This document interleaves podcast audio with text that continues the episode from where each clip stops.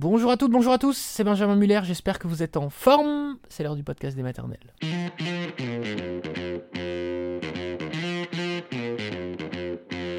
Le podcast des maternelles et aujourd'hui on parle de la séparation des couples. Oui mais séparation pendant la grossesse. On le sait c'est fréquent, c'est bien plus fréquent qu'on ne pourrait le croire. Alors loin de nous l'idée de vouloir vous angoisser sur ce sujet, donc vous allez entendre le témoignage de Maeva et puis le décryptage, l'analyse de ce phénomène, donc de séparation importante pendant la grossesse, avec la psy qu'on aime beaucoup dans cette émission, Pauline Minjolet. C'est parti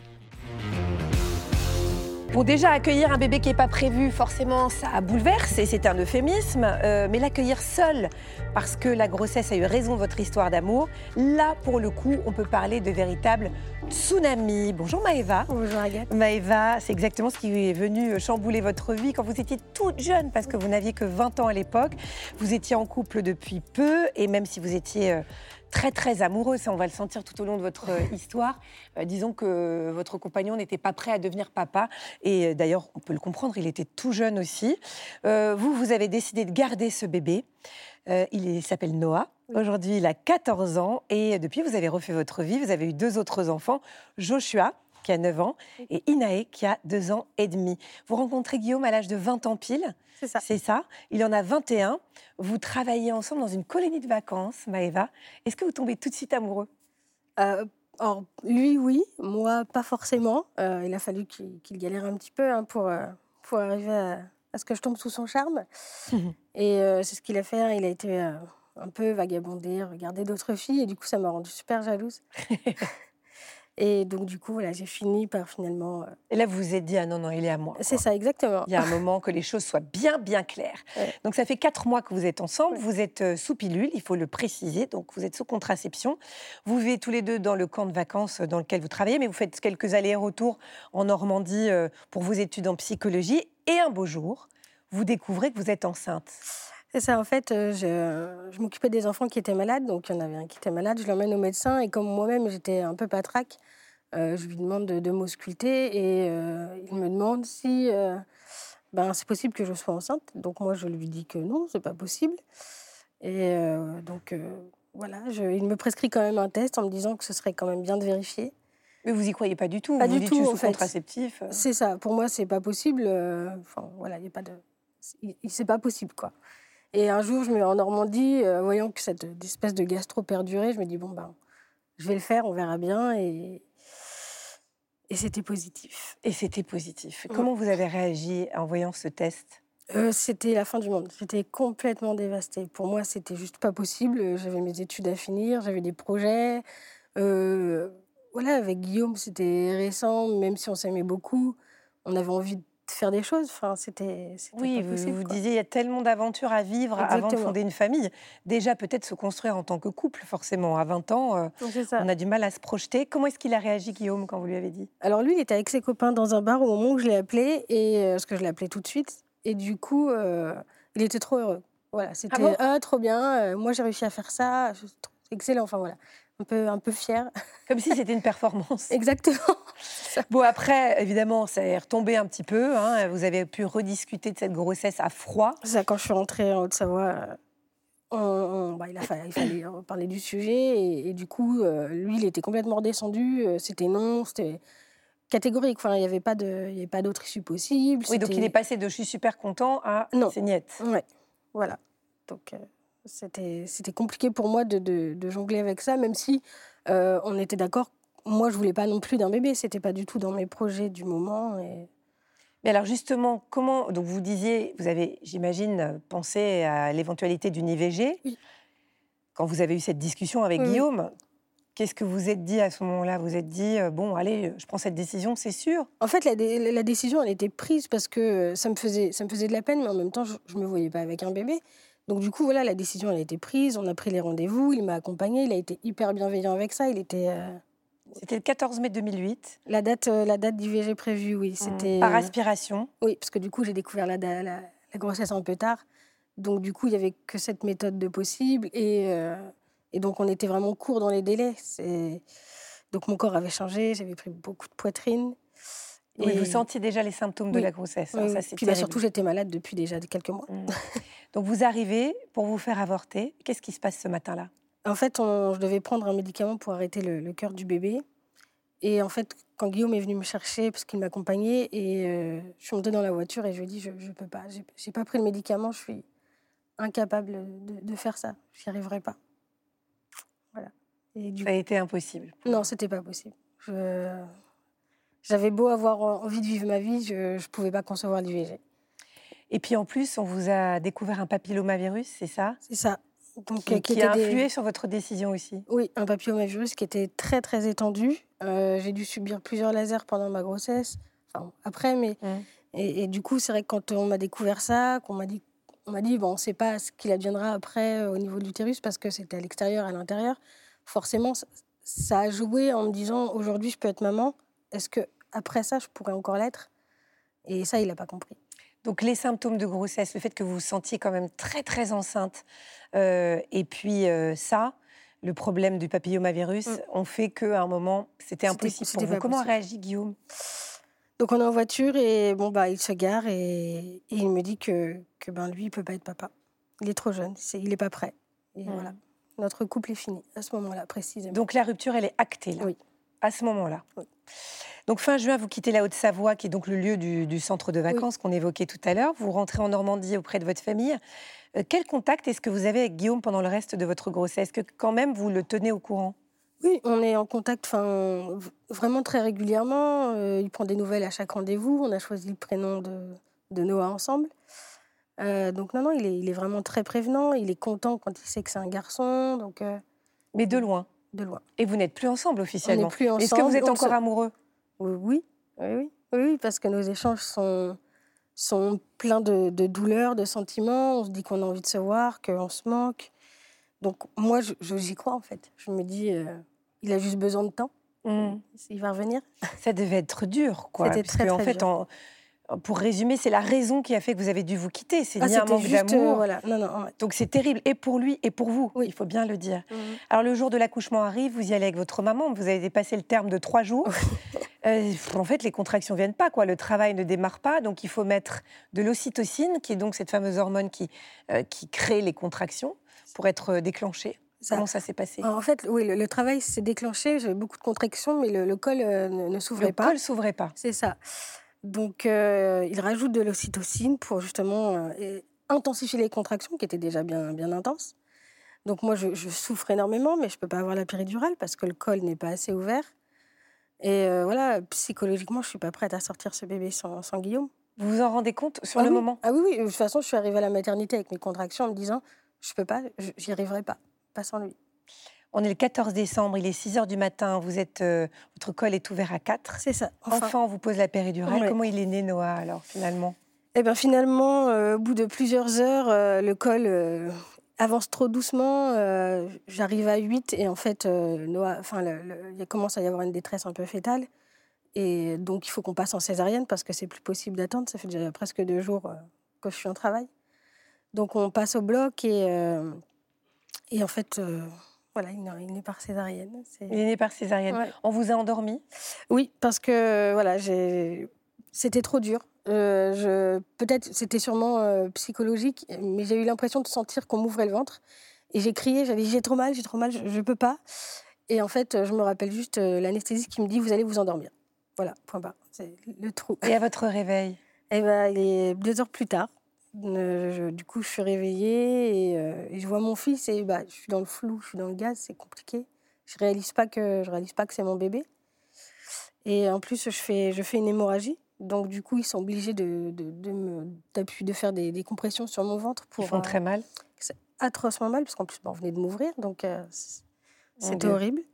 Et du coup, euh, Noah était juste à côté de moi avec ma mère et, je hurle, je lui hurle dessus, je lui dis mais, mais pousse-le, pousse-le, je, je veux pas le voir, pousse-le parce que parce que c'est à cause de lui que j'ai mal en fait. Enfin, ils viennent de me l'enlever et, et je souffre, donc euh, pour c'est à cause de lui. Oui, donc la première rencontre a été vraiment euh, secouée. Ouais, À ouais. quel moment vous avez tissé les liens avec lui? Quand on remonte en chambre, qu'on se retrouve que tous les deux, que pff, ça y est, le, le, le plus gros est passé, c'est je le mets au sein et, et c'est mon bébé. Ça y est, c'est mon bébé. De toute façon, je le vois, c'est c'est mon bébé. Oui, ça y est, quoi. Ouais. Guillaume n'a pas reconnu euh, Noah euh, légalement, mais il est venu le voir deux, trois fois quand même pendant les premiers mois. Oui, il est venu le voir quand il était tout petit, tout, enfin, il venait de naître, quoi. On sortait de la maternité, donc ça a été la vraie première rencontre. Et, euh, et, j'ai cru, je me suis dit, ça y est, c'est parti, parce qu'il s'y attache, il le regarde avec amour, il n'a pas envie de partir. Mmh. Et puis les quelques fois où il est venu, où on s'est vu pendant qu'il était bébé, c'était. Voilà, à chaque fois c'était intense, il n'avait pas envie de partir. Ouais. Vous avez refait votre vie Oui quand Noah a eu trois ans. Oui. Ça a été euh, facile? Jeune maman avec un bébé? Disons qu'en fait, il a fallu que je me fasse violence. J'ai perdu mon papa. Donc euh, Noah avait euh, bah, presque trois ans. Et, et, je me suis dit, mais tu te rends compte, Maëva, à quel point tu t'es fait du mal pour un, pour un mec? Mmh. Il y a tellement plus grave dans la vie, quoi. Ça m'a mis le déclic. Et ça m'a permis d'avancer. Et de... Quelques mois après, je rencontrais, je rencontrais quelqu'un et je refaisais ma vie. Vous avez toujours facilité les, contacts hein, entre Guillaume et, Noah, il faut le dire. Euh, aujourd'hui, alors, comment est-ce qu'ils est se voient? Est-ce qu'ils sont en contact maintenant que Noah a 14 ans? Alors, ils ne se voient pas beaucoup, ils se voient un petit rarement, mais maintenant que Noah a 14 ans, je le laisse en fait euh, prendre les directives. Il a un téléphone, donc il a le numéro de, de, Guillaume et il peut, euh, il peut le contacter et s'il y a besoin que j'intervienne pour, pour organiser le trajet. Ou... Oui, c'est ça. Et vos rapports sont bien avec Guillaume? Ah oui, il n'y a pas du tout de conflit. Bon. Quel message vous vouliez passer aujourd'hui, Maëva, euh, en venant témoigner? Eh bien que euh, même si euh, ça nous paraît insurmontable, que qu'on se pense seul et qu'on n'y arrivera jamais, on avance. Aujourd'hui, je me, je me, suis relancée dans, dans les études que j'ai dû arrêter pour élever Noah. Donc je, je, fais ma VAE, j'avance et, et Noah va bien.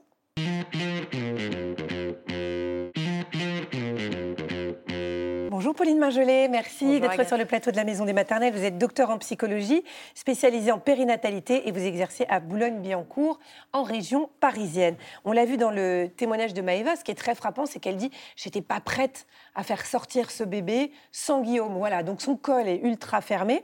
Euh, est-ce que, euh, enfin, qu'est-ce qu'on peut faire dans ces cas-là? Est-ce que vraiment le mental agit sur euh, l'ouverture ou la fermeture du col? Ah bah, on le sait maintenant, c'est-à-dire que le, psychisme, quand même, le mental a un impact énorme sur le corporel. Et même hors contexte de séparation, ça arrive hein, que des femmes ne soient pas prêtes à accoucher finalement, à se séparer de ce bébé. Et donc ça, donne des accouchements qui sont longs, euh, parfois compliqués, qui nécessitent parfois l'intervention de la sage-femme ou du gynécologue. Euh, en tout cas, il n'y a pas le lâcher-prise que nécessite l'accouchement. On va démarrer euh, par une question d'Aurélie qui vous dit Mon ex, parti à 4 mois de grossesse, me dit qu'il ne reconnaîtrait pas ma fille légalement, mais qu'il aimerait la voir de temps en temps. Est-ce que c'est une bonne idée? J'ai peur qu'elle soit perturbée. Alors, ça, c'est une problématique qu'on rencontre souvent. Euh, dans les couples qui se séparent pendant la grossesse, c'est-à-dire que les pères ne souhaitent pas reconnaître finalement aux yeux de la société cet enfant, mais euh, sont d'accord pour garder un contact. Ça témoigne, je crois, toute l'ambivalence de ces pères, c'est-à-dire qui ne veulent pas, comme je disais, avoir une reconnaissance officielle, même à leurs propres yeux. mais en même temps qui culpabilisent de plus donner de nouvelles, de s'absenter. Alors je crois que pour la question des origines, ça a du sens, forcément. C'est-à-dire que les enfants ont besoin de savoir d'où ils viennent, qui sont leurs parents biologiques. En revanche, pour la construction, euh, je ne crois pas que ça ait beaucoup de sens de voir un père de temps en temps comme ça. Un enfant, ça a besoin de continuité, de sécurité.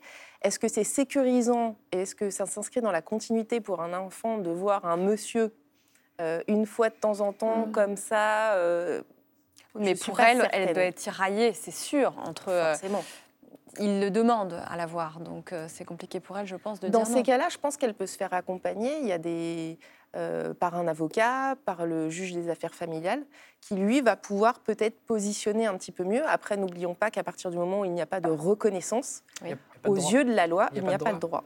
Oui, c'est ça. Ou après, elle peut peut-être tenter de le faire changer d'avis, de réfléchir un petit peu en lui mettant la pression. J'imagine que c'est. Il peut y avoir des leviers de réflexion, non? La priorité, c'est l'enfant. Ouais. C'est la priorité, même en cas de séparation, même en cas de désaccord, la priorité, c'est l'enfant. Donc on pense à l'enfant, quel sens ça a pour l'enfant mm. Euh, Est-ce que c'est plus bénéfique de le voir, de garder un lien, de garder un contact? Je pense que ça dépend aussi du lien qu'il y a encore entre les deux parents. Ou est-ce qu'à la rigueur, il vaut mieux une vraie séparation mais peut-être qu'en grandissant, on peut lui expliquer ce qui s'est passé et lui dire qui est son père biologique? Zoé dit, je vis une séparation pendant ma grossesse, forcément c'est triste, difficile. Est-ce que mon bébé le ressent d'une certaine manière in utero? Alors ça, c'est toujours une question qui revient, la question du stress pendant la grossesse. Toutes les études montrent qu'il n'y a pas d'impact direct sur le fœtus en cas de stress comme ça, comme nous on a tous les jours. Enfin voilà, l'impact, il a lieu quand le stress il est intense et il est prolongé. Par exemple, une femme enceinte dans un pays en guerre, là il y a un réel impact sur le développement fœtal. En revanche, il n'y en a pas dans le stress que nous on connaît au quotidien même si c'est un deuil, un accident, une séparation. Et je crois que les femmes, il faut vraiment arrêter de les culpabiliser sur le stress pendant la grossesse. Tout le développement de l'enfant ne repose pas sur leurs épaules et elles ont le droit d'être tristes, d'être en colère, d'éprouver des émotions négatives. C'est pas pour ça que euh, ça va avoir un impact direct sur leur, sur leur bébé. Soa, elle, elle vous dit J'ai eu du mal à me connecter à mon bébé au début. Il me renvoyait à son géniteur qui m'a laissé à 5 mois de grossesse. Ce problème de premier lien peut-il avoir des conséquences sur euh, son fils? Alors, c'est pareil, les premiers liens, c'est une question qui arrive souvent. Il y a beaucoup de femmes, encore une fois, même hors séparation, euh, qui n'ont pas cette espèce de lumière au bout du tunnel au moment où elles accueillent leur bébé. Moi, je dis souvent, un lien, ça se tisse, ça se tricote, donc pas de panique. Euh, a priori, le lien est venu, en plus, d'après ce qu'elle dit, au fur et à mesure. Il n'y a pas de conséquences directes si le lien se construit petit à petit. En revanche, si on se rend compte qu'après quelques semaines, après quelques mois, l'attachement est encore compliqué, le lien est difficile à mettre en place, là, il ne faut pas hésiter à se faire accompagner. Evie nous dit Mon fils de 4 ans me pose des questions sur son papa, parti peu avant sa naissance et qui donne peu de nouvelles. Comment lui en parler avec les mots justes Que dire ou ne pas dire? Comme d'habitude, le dire avec des mots très simples, mais je crois avec beaucoup d'honnêteté. Euh, ne pas cacher les choses à son enfant. Un enfant part faut partir du principe qu'un enfant est le centre du monde. C'est-à-dire que il est le centre du monde, tout tourne autour de lui. Donc à partir du moment où son père est parti, il va penser que c'est de sa faute. Donc ce qui est important, c'est de le déculpabiliser, de ne pas projeter sur lui les angoisses d'abandon qu'une mère peut avoir aussi quand elle s'est séparée pendant la grossesse, ou même la colère qu'elle peut ressentir vis-à-vis de, son ex-conjoint. Donc lui expliquer en des mots très simples que bah, son papa et sa maman se sont aimés très fort, si fort bah, qu'ils l'ont eu, mais que pendant la grossesse, bah, son papa ne s'est pas senti prêt. Euh, enfin, vous voyez, quelque chose un et que c'est pas de sa faute. Et que c'est pas de sa faute. Euh, voilà, exactement.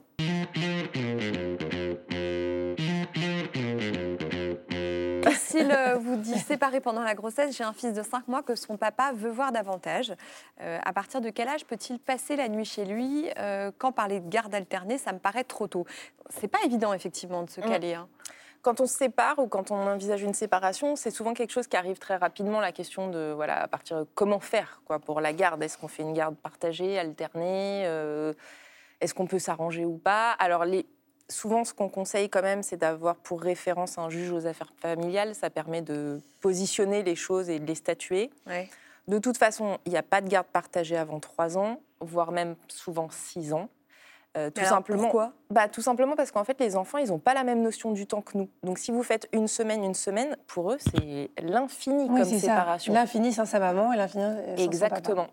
Donc, c'est aux parents souvent de s'arranger. Ça peut être euh, trois nuits, deux nuits. Ah voilà, mais c'est une garde alternée quand même. Ça peut être une garde alternée. Après, sur les tout petits comme ça, cinq mois, non, c'est pas le cas. C'est-à-dire que généralement, c'est la mère qui a la garde exclusive. Mhm. Euh, et ensuite, elle amène le bébé chez le papa la journée ou sur des tranches horaires, où le papa vient aussi, on s'arrange comme ça. Et puis progressivement, petit à petit, on inclut une nuit, deux nuits, euh, un week-end. Ça se fait comme ça, en fait, sur du progressif.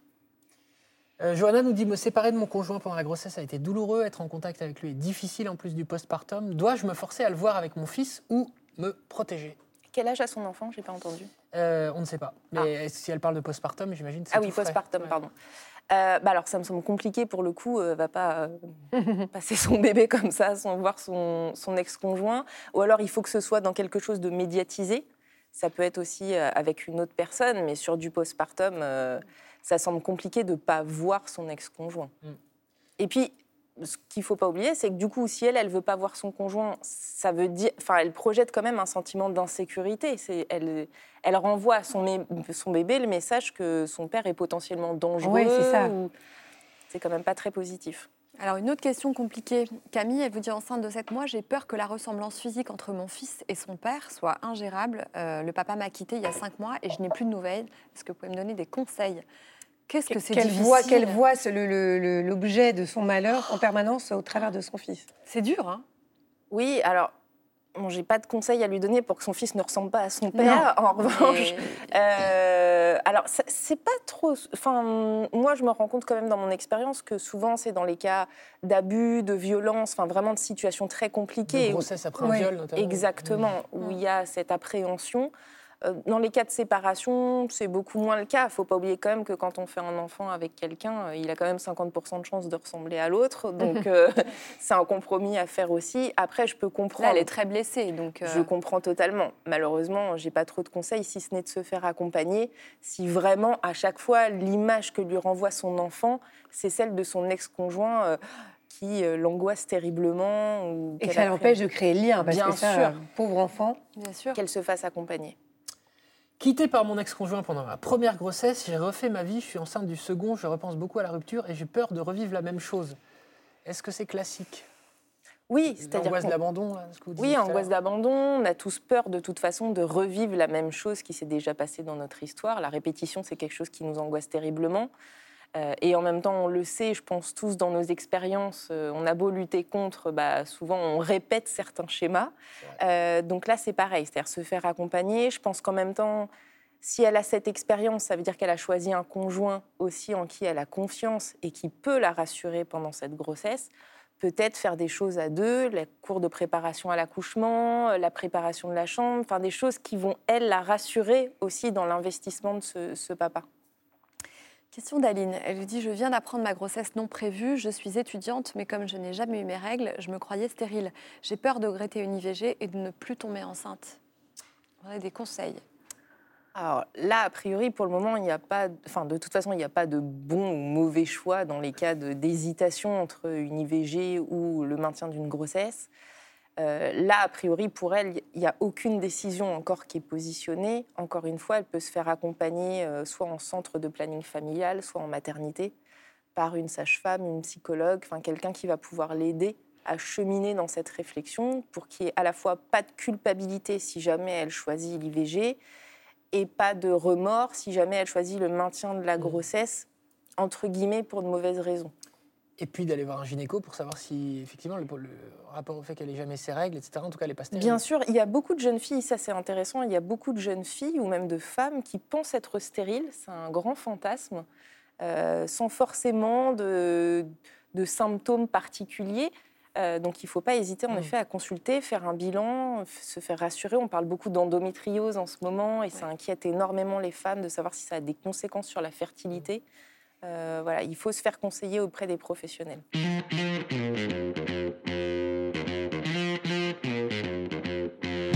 Merci beaucoup Pauline Manjolet et merci à Maëva d'être venue nous voir sur le plateau de la Maison des Maternelles. Voilà, c'est la fin de cet épisode du podcast. On se retrouve quand vous le souhaitez sur les réseaux sociaux. Au revoir tout le monde.